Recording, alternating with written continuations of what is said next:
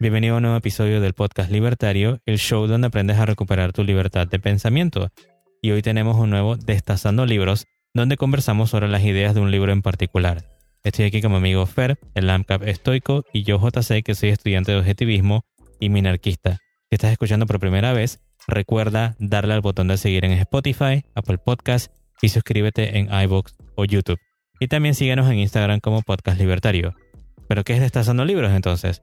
Cada uno de nosotros eligió, bueno, en este, es un episodio diferente, y disculpen, en este, en este episodio no elegimos un capítulo, en este episodio que le hemos llamado Tres lecciones sobre el Estado totalitario de 1984, vamos a destacar tres lecciones de cosas que aprendimos directamente de este libro de ficción. Entonces, ¿cuál es el libro que vamos a destazar hoy, Fer? Ok, el libro de hoy se llama Asimismo, 1984 de George Orwell. Como siempre, una pequeña biografía. George Orwell, mejor conocido como Eric Arthur Blair, George Orwell siendo su seudónimo, fue un novelista, ensayista, periodista y crítico inglés. Y bueno, hoy no vamos a hablar específicamente de capítulos o de asuntos puntuales dentro del libro, pero a mí sí me gustaría dejarles eh, como una breve, un amuse push o como una introducción breve a lo que contiene el libro para llamarles la atención y que lo lean. Básicamente, 1984 demuestra un muy posible futuro distópico en el cual no existe individualidad ni valor alguno por la preservación personal, donde todas las personas, todas los que interactúan, lo hacen por perpetuar un sistema autoritario que les ha convencido de que solo deben obedecer y que la vida es lo que conocen del pasado y este pasado ha sido falsificado. El presente y el futuro permanecerán iguales y nadie hace nada por cambiarlo porque ya han dejado de ser humanos y están adoctrinados. un poco más de esto sería describirlo como es un lugar. Eh, el lugar que describe la novela es uno donde nadie piensa, habla ni actúa en contra del Estado, el colectivo, eh, o sí, este colosal maquinación que hay allá adentro.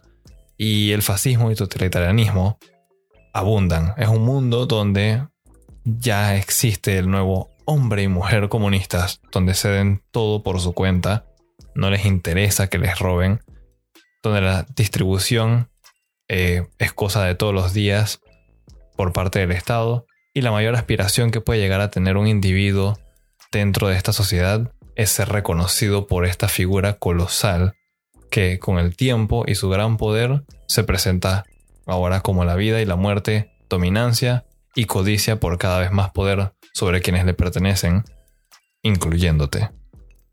Frase de el libro, una bota aplastando el rostro humano por siempre. Y bueno, sin nada más que mencionar del libro, no voy a mencionar ni personajes, ni ubicaciones, ni nada. Queremos hablar de las ideas principales de por qué es muy bueno este libro y por qué lo deberían leer. Bueno, sí, entonces como dije anteriormente, el, el título de hoy del episodio se llama Tres lecciones de 1984 sobre el Estado totalitario. Y queríamos hablar, como dijo Fer, no vamos a hablar de la historia ni de los personajes ni nada de esto porque no le vamos a spoilear todo lo que sucede en la novela. Queremos que ustedes la puedan leer por, eh, por sí mismos y se den cuenta por qué Orwell, esto que lo escribió en los años 40, estaba básicamente, se supone que tenía que ser ficción, digamos que a nivel de política o, economía, y tenía que haberse quedado como una ficción, pero cada día parece en el presente que se torna más como un manual para este tipo de gobiernos totalitarios que tenemos en nuestros países hoy en día, ¿no? Entonces hoy vamos a hablar de tres lecciones que sacamos de, eh, de este libro de 1984. Entonces la primera lección que queremos hablar es, quien controla el pasado controla el presente. ¿Y qué quieres hablar de esto, Fer? Aquí sucede lo siguiente, y ya es algo que muchas personas conocen por medio de otras frases y dicen, quien gana la guerra escribe la historia y muchas otras similares. El asunto es que, en este caso, voy a ser directo, los gobiernos, cuando tienen mucho poder y vemos que se meten en las escuelas, tratan de adoctrinar a las personas y algo que ha sucedido muchas veces y lo podemos ver. Eh, eh, no quisiera tal vez mencionar lugares puntuales, pero si se meten un poco a investigar sobre cómo funciona Cuba y los medios ahí adentro. Otros países comunistas claman ser los inventores de muchas cosas, presentan al gobierno de ellos como lo máximo y que el resto de la humanidad se les debe su existencia a ellos, etcétera, etcétera. Han alterado por completo el pasado y la historia real para ellos hacerse ver como seres superiores y dignos de alabanza. Por ejemplo, aquí había hablado con JC de que parte de lo que entra aquí es destruir estatuas y monumentos para borrar el legado del pasado y llenarlo con alguna narrativa moderna y progresista. Esto es algo que vemos en la actualidad. Muchos lugares donde hacen protestas y no importa si dicen, ah, es que vamos a tumbar la estatua de alguien que era un neonazi. Y esto es algo que ha pasado varias veces. Tratan de tumbar, por ejemplo, la estatua de Winston Churchill. Alguien que luchó contra fascistas. Entonces vemos que hay problemas con, de nuevo, el doble piensa, estas contradicciones de pensamiento, tratan de ir y destruir la realidad y la historia para meter nueva narrativa y tratar de ellos ser los que controlen. Entonces ya aquí hay un verdadero problema y esto es algo que la novela explica obviamente con sus propias palabras y con una historia muy interesante, muy, muy, muy divertida. Pero es un tema, un concepto que podemos extraer de ahí que a mí personalmente me causa mucho miedo. Me gusta 1984, esta novela, por esa precisa razón. Siento que a veces cuando uno no aprende a las buenas, toca aprenderla a las malas. Y por lo general, algo que impacte bastante, te cause una verdadera sensación de shock, de emoción, impacto, ayuda a algunas personas a entender que hay un problema real.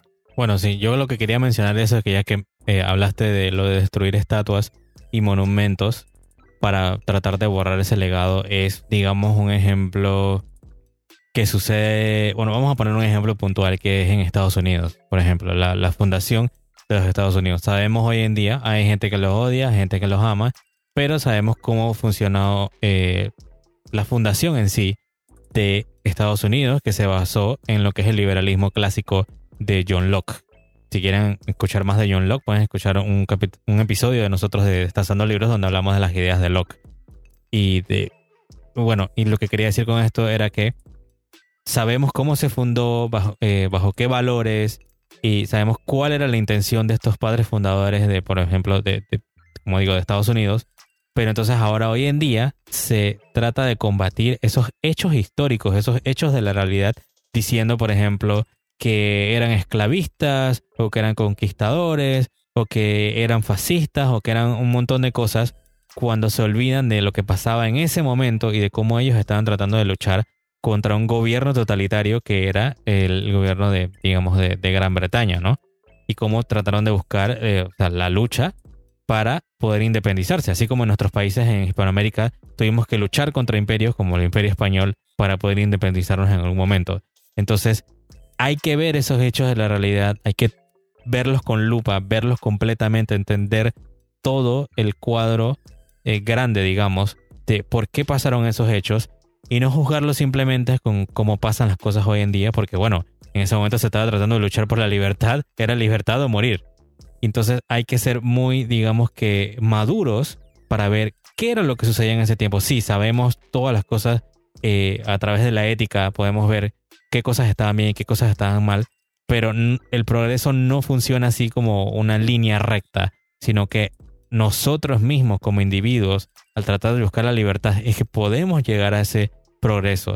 Y si no tenemos libertad y cada vez eh, apoyamos más y votamos por más totalitarismo, entonces ese progreso, ese progreso va a ir para atrás. Nos vamos a ir es para atrás. Entonces en esta novela vemos cómo pasa eso y cómo los medios de comunicación, por ejemplo, son una de las cosas más importantes porque los medios de comunicación en, este mundo de, 1984 y ahora en nuestra realidad se encargan de alterar los hechos de la realidad en favor del sesgo de quien pague la cuenta. O sea que si alguien paga de izquierda a un medio de comunicación o alguien de derecha lo paga, entonces resulta que tenemos un sesgo para cada lado y no, no vemos los hechos de la realidad. Entonces no vemos ese hecho histórico, ese hecho en la realidad. Y eso es algo que es de temer. Porque entonces quiere decir que quien toma las universidades, es donde van a salir al día de mañana los, periodistas y todas las personas relacionadas en los medios de comunicación, es quien va a tener entonces ese sesgo a su favor. Y sabemos que hoy en día, no solamente en Estados Unidos y en otros países, ese sesgo lo tiene la izquierda. Yo creo que algo muy importante que distinguir aquí es que el sesgo puede llegar a ser un problema, pero principalmente lo que sucede es que en muchos de nuestros países no hay verdadera libertad de expresión, no hay verdadera libertad de prensa y por lo general no es solamente... Porque no, no sería un problema que existiera un periódico llamado El Comunista Diario y hablara de comunismo. Tiene que participar del libre mercado y tiene que permitir que haya competencia, que tal vez hay un periódico llamado El capitalismo es superior. Hashtag el capitalismo es superior, por cierto. Y uno, como un individuo, podría ir y ver ambos puntos de vista y tratar de eh, distinguir y decidir cuál le, parece mejor, cuál le parece más correcto, debatirlo, hay un intercambio de ideas. Eso es lo que nos hace seres humanos, lo que nos ayuda a desarrollarnos. El asunto aquí es que, por lo general, no estamos hablando de que un empresario de derecha y un empresario de izquierda tratan de conseguir eh, un artículo de un periódico libre. No. La gran mayoría de las veces si no todas las veces si estás en un lugar más autoritario como Cuba de nuevo. ¿Quién controla los medios? El Estado. ¿Y de qué va a hablar el Estado? Sobre todos los días. Que el Estado es lo máximo, que el Estado produjo más. Hoy produjimos más que la semana pasada. Somos lo máximo. Inventamos una vacuna. Somos lo máximo. Tenemos la mejor medicina. Somos lo máximo. Y nadie le puede llevar la contraria porque no hay posibilidad de decir ningún punto contradictorio. Eso es lo que a mí también, igual que JC comparto eso, me da mucho, mucho miedo. Es básicamente como la frase en el espacio nadie te puede escuchar gritar. Aquí no tienes escapatoria. Una vez que cedes todo eso, ya no importa cuánto grites, patalees, te van a silenciar con fuerza. Y eso es solamente el principio hay otro punto que quisiéramos tocar y es la idea de los conceptos robados, torcer el significado de los conceptos y como otro episodio, eh, cuando hablamos del doble piensa y de los pensamientos contradictorios o la contradicción de pensamiento, de nuevo, para hacerle énfasis, a pesar de que ya tenemos un episodio acerca de ello, técnicamente podría ser esto un spoiler JC la, frase de, la nación ficticia. La guerra es la paz, la libertad es la esclavitud, la ignorancia es la fuerza. De nuevo, ese es el lema dentro de la novela por parte del Estado. Entonces vemos ahí que han torcido los significados de las palabras, han hecho coalición entre estas conceptos contradictorios y se ha formado como la máxima expresión del doble piensa y de pensamientos contradictorios. Guerra, paz, libre, esclavo, ignorante, fuerte. No tiene sentido, pero, no, cuando estás en un lugar donde un Estado tiene mucho poder a nivel que puede controlar ya no solamente la historia y, la narrativa, sino también tu forma de pensar. Tiene la capacidad de doctrinar en masa a las, bueno, a las masas, a las personas. Y aquí se empieza a tornar un poco más feo. En el primer paso todavía serías como un esclavo o una ovejita que tal vez se dé cuenta que hay algo mal y quieras tratar de escapar. Una vez te lavan el cerebro con ese tipo de locuras, de nuevo, estamos hablando de la novela distópica. Eh, se podría decir que han habido eventos en la vida real que han llevado a esto. Total adoctrinamiento, donde ideas totalmente inmorales son morales y son aceptadas como una normalidad. Y pues eso simplemente hace lo que anteriormente dijimos, daba miedo, ahora mucho peor. Bueno, yo, yo destacaría de esa frase de la guerra es la paz, la libertad es la esclavitud y la ignorancia es la fuerza, que nos describe Orwell en 1984, y sacar solamente la que dice la ignorancia es la fuerza, porque yo le tengo especial terror a este tipo de, de concepto torcido, concepto robado, porque creo que en nuestros países, hoy en día, y si estás metido en redes sociales, de seguro que te vas a, percatar de esto. Hay gente que no tiene una opinión formada sobre un tema, o sea, es totalmente ignorante, y eso no es nada malo, es totalmente ignorante de un tema, pero sí tiene una voz muy fuerte para gritar, criticar y decir cómo deberían de ser las cosas. Y entre más grita, entre más ignorante es, pareciera que la persona y los demás a su alrededor básicamente se ponen de rodillas porque lo catalogan de que es el más fuerte. Porque entre más grita un mono, digamos que es el más fuerte, como si estuviéramos en la selva, no, no sé muy bien eh, a qué se refieren con ello, pero me, me, ha pasado muchísimo en el que la persona cree que por gritarte o por decirte insultos o por utilizar falacias ad hominem, ya está al mismo nivel de debate o al mismo nivel de conversación civilizada que tú estás tratando de tener. Y yo tengo conversaciones con todo el mundo y trato de ser lo más civilizado posible. No veo razón para mencionar ni cómo se ve la persona, ni el peso de la persona, ni, ni nada. O sea, nada que tenga que ver con, con la persona. Porque a mí lo que me interesa es debatir o el choque de ideas. O sea, me interesa saber esa idea que tú traes, por qué la traes, de cómo tú llegaste a esas conclusiones y que entonces tengamos un choque de ideas, una batalla de ideas, o sea, como si tuviéramos un sparring de, boxeo o, si estuviéramos teniendo estoques así de en, esgrima, como si fuera una, una, lucha de esgrima, donde cada uno hace un punto y bueno, ahí se tiene una, una batalla, digamos que intelectual amena, donde uno puede también aprender, porque uno no va simplemente a ir cerrado, pero no me he topado, y sé que muchos de los que me escuchan se habrán topado con esta gente, este, este individuo totalmente ignorante de economía, totalmente ignorante de ética,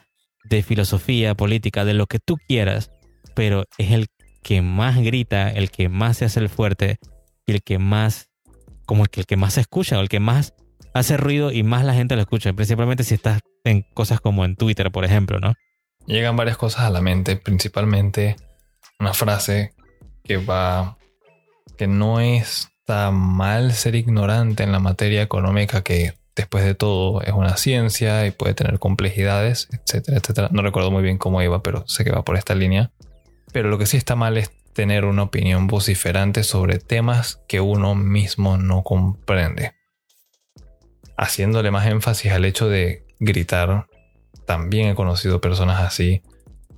Y siempre recuerdo que uno tiene solamente dos formas de interactuar con otros. Eh, por medio del uso de la razón o de la fuerza. Y una persona que está gritando, tratando de ser intimidante, técnicamente imitando como un animal o como estos chimpancés que cuando se enojan empiezan a hacer ese ruido así. Ah, no voy a hacer el ruido de un chimpancé ahora mismo, pero ustedes saben a lo que me refiero. Para mí eso demuestra que la persona, uno, está extremadamente frustrada y no tiene idea de cómo controlar sus emociones. O dos, no tiene idea de lo que está hablando y genuinamente está buscando hacer violencia y como no se puede relacionar por el uso de la razón y con decencia, acude al uso de la fuerza y es te estoy amenazando, voy a ser violento, te voy a gritar, te voy a mandar a callar, te voy a amenazar con que te voy a golpear si dices algo, te voy a llamar por nombres te voy a insultar. Y eso deja mucho que decir de una persona. Así que creo que sí, de toda esa frase, específicamente lo último, la ignorancia es la fuerza, sería la mayor contradicción de pensamiento y es algo muy importante que todos deberían tener muy en cuenta.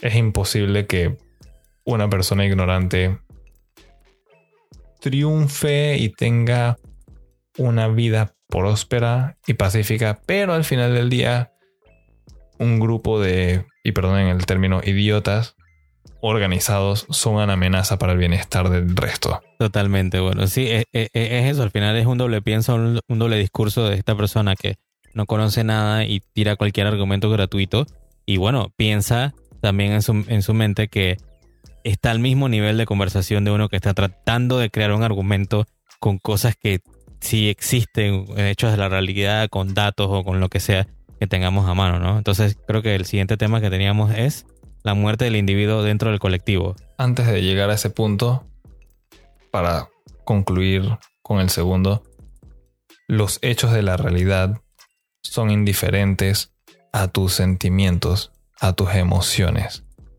No soy el autor de esa frase.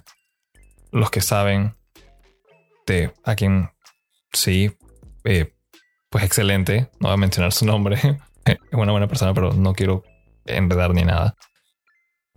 Y ahora sí, continuando, la muerte del individuo dentro del colectivo. Esto es algo que sale dentro de la novela. Eh, prácticamente tácito. No lo mencionan puntualmente o explícitamente. Sucede lo siguiente, cuando ya han controlado el pasado, ya te han lavado la mente y te han dicho, ok, eh, todas estas contradicciones, todas estas ideas locas, y te quieren meter las ideas de el nuevo hombre y mujer comunistas que comparte todo y no le interesa si le quitan todo lo que hizo durante el día. Ya no existe un individuo. Dentro de estas novelas distópicas, 1984 siendo prácticamente la insignia, hay otras más, hay, hay muchas más muy interesantes que lo más probable hablemos en el futuro, el patrón por lo general es que no existe individualidad. Incluso si nos está escuchando algún sordito en esta, ¿qué tanta diversidad de esa que ustedes dicen que tanto les interesa y que yo también adoro porque, de nuevo, en la diversidad hay muchas cosas interesantes que aprender. Cuando las personas tienen gustos diferentes, formas de expresarse diferentes vuelven la cultura mucho más rica y la vida se vuelve más sabrosa, por decirlo de una forma. Cuando están estos colectivos comunistas en los que todo el mundo debe ser igualito, al extremo, pues ni siquiera vestirse diferente es posible. Y ni siquiera vas a pensar individualmente. Esto es algo que también en otras novelas de este tipo vemos. Y hay personas que hablan en la vida real de esta manera y dicen, no dicen yo pienso, dicen nosotros pensamos y hablan como representantes de un colectivo aún en conversaciones eh, no formales y, que deberían ser más personalizadas. Nosotros pensamos, nosotros creemos, a nosotros nos gusta. Habla por ti mismo y no por los demás. Y asimismo, a mí no me gusta hablar en nombre de otras personas. Me gusta hablar por mí mismo. Porque yo soy un individuo y estoy seguro de que muchos de los que nos escuchan también les gusta tener su individualidad. ¿Por qué este último punto me parece temible? Y la novela da un poco de miedo leerla. Bueno, si le metes mucha mente, no es que necesariamente sea algo muy feo explícitamente, más que nada algo mental. La razón por la que esto no me agrada es porque si no tienes individualidad y no tienes sueños propios, ¿cómo vas a sentir satisfacción en tu vida? Y si no tienes satisfacción en tu vida, sin felicidad, ¿qué te motiva a seguirla? ¿Cuál es entonces el propósito de existir si no puedes sentir gratificación de ninguna manera. Yo creo que eso es lo peor que podría sucederle a alguien. Eh, lo que yo diría en cuanto a la muerte del individuo dentro del colectivo relacionado con lo que estábamos hablando del libro de 1984 es como vemos que siempre el bienestar está nunca al alcance del individuo, nunca es el bienestar del individuo, sino que siempre el bienestar está por encima del individuo. Y en el libro entonces vemos que el bienestar siempre es del partido. El partido es el, más perfecto, nunca se equivoca, el partido sabe, el partido es sabio. Entonces, como dije, siempre está este bienestar que se está buscando de forma utópica, pero siempre es el bienestar del partido. Entonces ahí ya es como si tú simplemente eres un engranaje más del sistema. Eres una gota en ese mar que es el colectivo, donde ya tú no existes, tu, tu bienestar no importa, la libertad de elegir no importa, es la muerte total del yo. Y esta muerte del yo es la muerte del individuo. Y, cuando, y, y, y, para que sepas, decir yo no es nada egocéntrico, es simplemente ser, existir. O sea, y tú no necesitas justificación para existir, tú simplemente existes. Y así como tú existes, tú quieres cosas, deseas cosas, esa, es simplemente tu libertad de pensar y de actuar al final del día, buscando satisfacer esos deseos que tú tienes. Y ya de ahora en adelante no voy a utilizar la palabra necesidad, sino deseo. Entonces, al final del día vemos como, como dije, pareciera que este, este libro de 1984 es un manual y cómo el gobierno, el Estado, a través de las escuelas, a través de los medios de comunicación, a través de todo lo que controla, nos ha dado un lavado de cerebro que nos dice que decir yo está mal o decir yo deseo está mal, que pensar en mi propio bienestar, en el bienestar mío como individuo, el de mi esposa, el de, el de mis hijos, si tienes hijos, que está mal, porque tienes que pensar en el bienestar de la patria, en el bienestar del pueblo, en el bienestar de alguien más, en el bienestar de los pobres. Cuando tú, qué sé yo, te levantaste de la pobreza como un individuo y bueno, ahora tienes una familia y un buen salario y todo lo demás, pero nadie se acuerda de ti realmente como un individuo, sino que siempre estamos tratando de buscar ese bienestar que nunca llega. Y fíjense en sus propios países, fíjense cómo el Estado te hace este lavado de cerebro y siempre te dice que no estamos bien, siempre estamos mal y siempre necesita el gobierno más control. Lo peor es que por lo general no aceptan ellos culpa de que lo que está sucediendo mal es por ellos mismos. La tendencia es ir y decir, la culpa es tuya. Y esto es una forma de control, el disminuirle la autoestima al individuo. Esto es algo que muchas personas practican a nivel personal. Eh, por cierto, algo que quisiera mencionar, ya que estamos tocando el tema. Alguien que no quiere que tú te eduques y pienses por tu cuenta no es tu amigo. Y con eso dicho, el gobierno, si tu gobierno hace eso, pues tampoco es tu amigo. Un gobierno que te dice estamos mal porque tú no das suficiente, así que tenemos que subir los impuestos. Es porque tú no colaboras, así que tenemos que ponerte regulaciones. Y para incentivarte a no violar esas regulaciones, los castigos van a ser fuertes. Más años en prisión, multas más elevadas, humillación pública, no, son, son, son tácticas muy reales, son cosas que aplican en la actualidad, son tácticas que van a ver si leen eh, el libro también. De nuevo, recomendadísimo. Eh, si les gusta la ficción, ficción, eh, creo que dentro de poco vamos a decir que este libro es historia. Yo recomiendo muchísimo leer este libro. Y la mayoría sino todas las ideas distópicas presentadas por Orwell en este libro.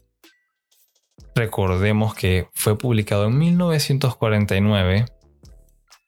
El libro infiere como si unos cuantos años después, 1984, esta iba a ser la realidad.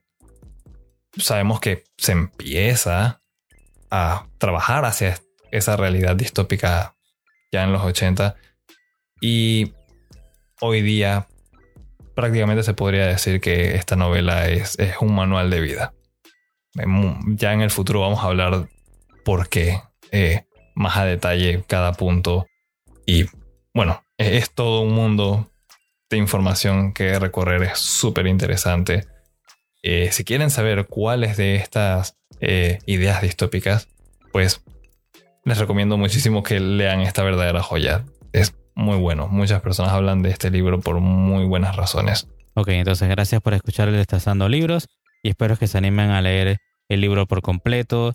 Mm, como he dicho, no hemos hablado aquí totalmente de la historia, solo de algunas ideas que extraímos de los capítulos y de lo que va sucediendo eh, eh, al personaje principal en, su viaje por este mundo totalitario, ¿no? Eh, entonces, les recomiendo que, lo vayan a leer por completo y se puedan hacer su propia idea de por qué Orwell nos estaba avisando en los 40 de qué es lo que podía pasar y qué es lo que deberíamos estar haciendo ahora para tratar de que no suceda por completo este mundo de 1984 y el gran hermano, ¿no? Entonces, si es tu primera vez aquí, dale al botón de seguir en Spotify, Apple Podcasts, iBox o YouTube y síguenos en Instagram como Podcast Libertario. Además, visita nuestra página podcastlibertario.com para enviar tus preguntas o contactar con nosotros. En el próximo episodio tendremos una nueva cápsula libertaria sobre cómo detectar y evitar el doble piensa o el doble discurso. Y por último, comparte este episodio con tus amigos y familiares y recuerda, tenemos una cultura por salvar. También recuerda que el Estado es una bota aplastando el rostro humano por siempre y nos escuchamos en la próxima.